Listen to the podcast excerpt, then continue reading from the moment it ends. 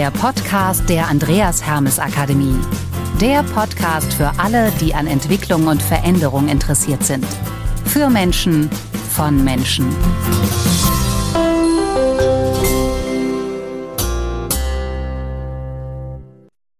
Und auch von mir ein fröhliches Welcome beim Trainer Talk, der Podcast mit Birgit Arnsmann.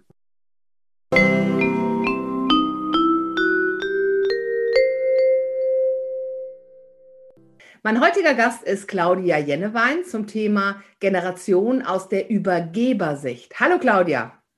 Hallo Birgit.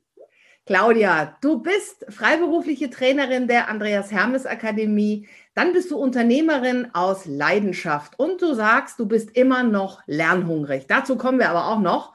Was heißt denn immer noch? Ne? Dann bist du Coach und Beraterin bei Betriebsübergaben und Expertin, wenn es darum geht, zum einen festgefahrene Situationen aufzudröseln und Lösungen zu suchen, einen Perspektivwechsel vorzunehmen und Menschen wirklich ins Tun zu bringen. Ja? Gut zusammengefasst. Dankeschön. Das ist schon mal gut. So, dann starten wir doch gleich mal mit Unternehmerin aus Leidenschaft und du bist immer noch lernhungrig. Wann, was braucht eine Unternehmerin, dass sie von sich sagen kann, ich bin das wirklich aus Leidenschaft, ich mache das mit Herzblut. Wie tickst du so? Erzähl. Ja, wie tick ich denn als Unternehmerin? Ähm, ich bin keine Unternehmerin mehr. In dem Sinne, wie man das so ganz klassisch denkt, so klischeehaft denkt. Aber ich bin auch Unternehmerin für mich. Also ich sehe mich immer noch als Unternehmerin und sehr, sehr wissbegierig eine Unternehmerin mit Leidenschaft. Bei mir war immer der Beruf, den habe ich mit Begeisterung ausgeführt. Ob ich mhm. jetzt als Trainer tätig war oder als Hotelchefin oder beim Zuckerrübenhacken, ich habe es immer positiv gesehen. Beim Zuckerrübenhacken hatte ich einmal eine, ähm, eine Situation, es war irre heiß. Und dann habe ich gedacht, ach, wie schön auf dem Acker zu stehen. Das ist jetzt zwar schon 40 Jahre her, auf dem Acker zu stehen und zu hacken und nicht in meinem normalen Beruf im Büro sitzen und an der Schreibmaschine schwitzen. Mhm. Und das ist so Kennzeichen für mich. Also ich versuche immer das Beste rauszuholen und die positiven Seiten äh, zu sehen. Ja. Und das habe ich auch gemacht, als ich meinen Betrieb übergeben habe. Das ist jetzt schon fünf Jahre her das Positive zu sehen. Wir hatten, also mein Mann und ich, wir hatten uns vorgenommen, dass wir unseren Betrieb so attraktiv gestalten, dass eine junge Generation, also die Nachfolger, Lust haben, diesen Betrieb weiterzuentwickeln. Das heißt nicht, dass die größer werden müssen, aber so, wie es zu ihnen passt. Oder was wir uns auch vorgenommen hatten, die Braut so aufzuhübschen, dass wenn keiner da ist, aus der Familie, dass wir die verkaufen können. Weil wir hatten uns vorgenommen, also nicht zu arbeiten bis an unser Lebensende, sondern auch noch Zeit zu genießen, auch für uns beide. Das war uns also ganz, ganz wichtig. Aber wir hatten einen Nachfolger in der Familie und also, haben den Betrieb auch übergeben. Das ist gut. Das heißt, ihr brauchtet die Braut nicht wirklich aufzuhübschen, sondern das hat sich dann in der Familie erledigt. Nee, wir hatten die Braut auch aufgehübscht. Ah, ihr hattet die, okay, wie hattet ihr die aufgehübscht? Was habt ihr genau gemacht? Weil so eine Betriebsübergabe, ne, gerade jetzt auch aus Übergebersicht, äh, kann ja auch, äh, ich sag mal, nicht so ganz problemlos ablaufen. Wie habt ihr das gemacht? Erzähl mal. Also wir haben unseren Betrieb so entwickelt, dass er zukunftsfähig ist und war. Also als wir ihn übergeben haben, der war zukunftsfähig. Wir sind nicht auf dem geblieben, wie wir den Betrieb übernommen hatten. Weder von der Fläche, noch von der Ausstattung, noch von der Ausrichtung, sondern wirklich uns bemüht haben, den Betrieb so zu entwickeln, um auch neuen Anforderungen gerecht zu werden. Und äh, das ist meiner Meinung nach eines der wichtigsten Dinge. Also ich kann einen Betrieb weitergeben, ähm, ich sage mal mit traditionellen Arbeitsweisen, die mit Sicherheit auch noch funktionieren, aber vielleicht nicht mehr in die heutige Gesellschaft passen. Aber uns war es immer wichtig, dass wir einen Betrieb haben, der sowohl anerkannt ist, also in der im Dorf, wir leben ja auch im Dorf, aber auch, dass es für die Gesellschaft noch lebenswert ist, auf diesen Betrieb zu gehen und zu sagen, okay, die überlegen sich, was man machen kann. Und das war uns ganz wichtig. Das ist für mich so einen attraktiven Betrieb zu haben. Ja, nicht nur, dass das Konto äh, in schwarzen Zahlen ist, das ist sehr attraktiv, ja, sondern äh, dass es auch ähm, mit den Anforderungen, die heute da sind, dass die bedient werden. Ja. das ist für mich attraktiv, heute noch. Ja. ja. Obwohl ich nicht mehr mit dem Betrieb ich sage mal in Anführungszeichen zu tun habe. Ja. ja. in Anführungszeichen, genau. Jetzt ist nämlich so die Frage, ähm, wenn du jetzt also auf den Betrieb kommst und du gehst so durch das Hotel und sagst so, mh, ich bin jetzt so aus Übergebersicht, gehe ich da rein, kannst du, gibt es manchmal Situationen, wo du sagst, hui, das haben wir früher aber anders gemacht, oder sagst du einfach, das ist jetzt so, wie es ist und das ist auch gut so? Oder tappst dich manchmal dabei? Erzähl mal so. Also ich sage mal ganz ehrlich, im ersten Jahr ist mir es öfters so gegangen, wenn Dinge verändert wurden, die ich vielleicht zehn Jahre gepflegt hatte. Ja. Heute ist es so, denke ich, wow, es gibt was Neues. Wie sieht es aus? Kann ich damit umgehen? Ähm, aus welchem Grund gibt es das?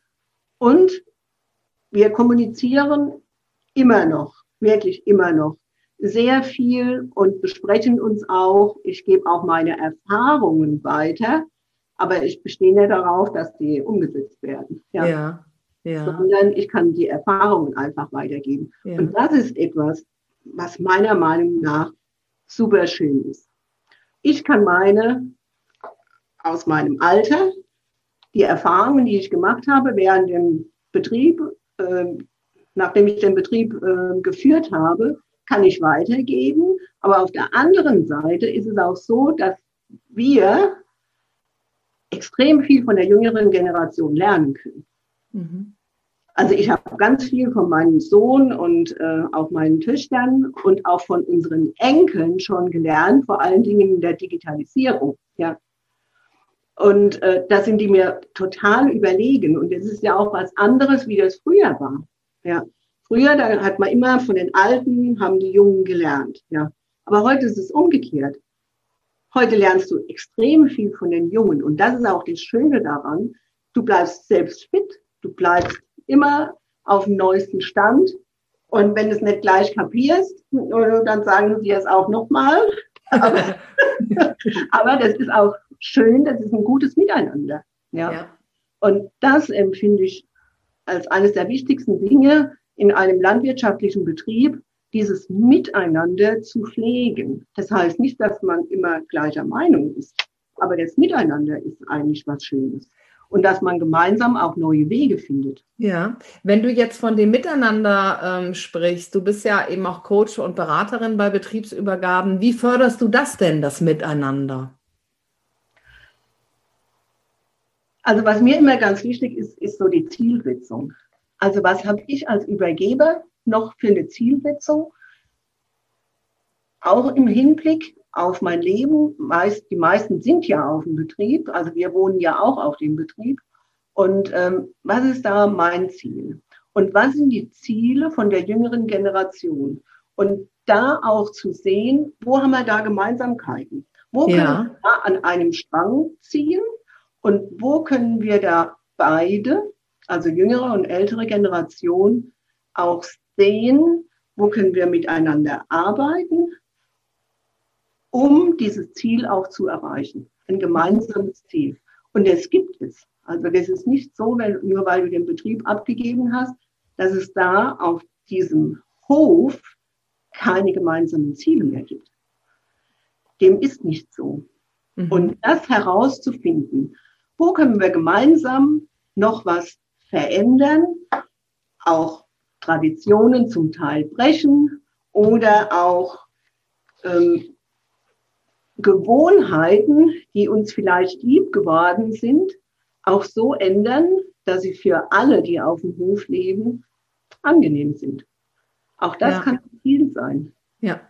Und das finde ich, das finde ich so super und das ist ein Riesenvorteil. Ja. Ja. Ja. Und das liebe ich auch. Ja oder auch Dinge zu machen, jetzt als Übergeber, dass du mehr Freiheiten hast. Die Freiheiten hast du früher nicht gehabt.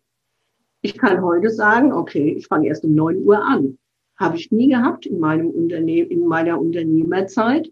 Ja, weil die Gäste standen schon um halb sieben auf der Matte. Mhm. Und ähm, du musst einfach da sein. Ja. Was machst du eigentlich mit deiner neu gewonnenen Freiheit?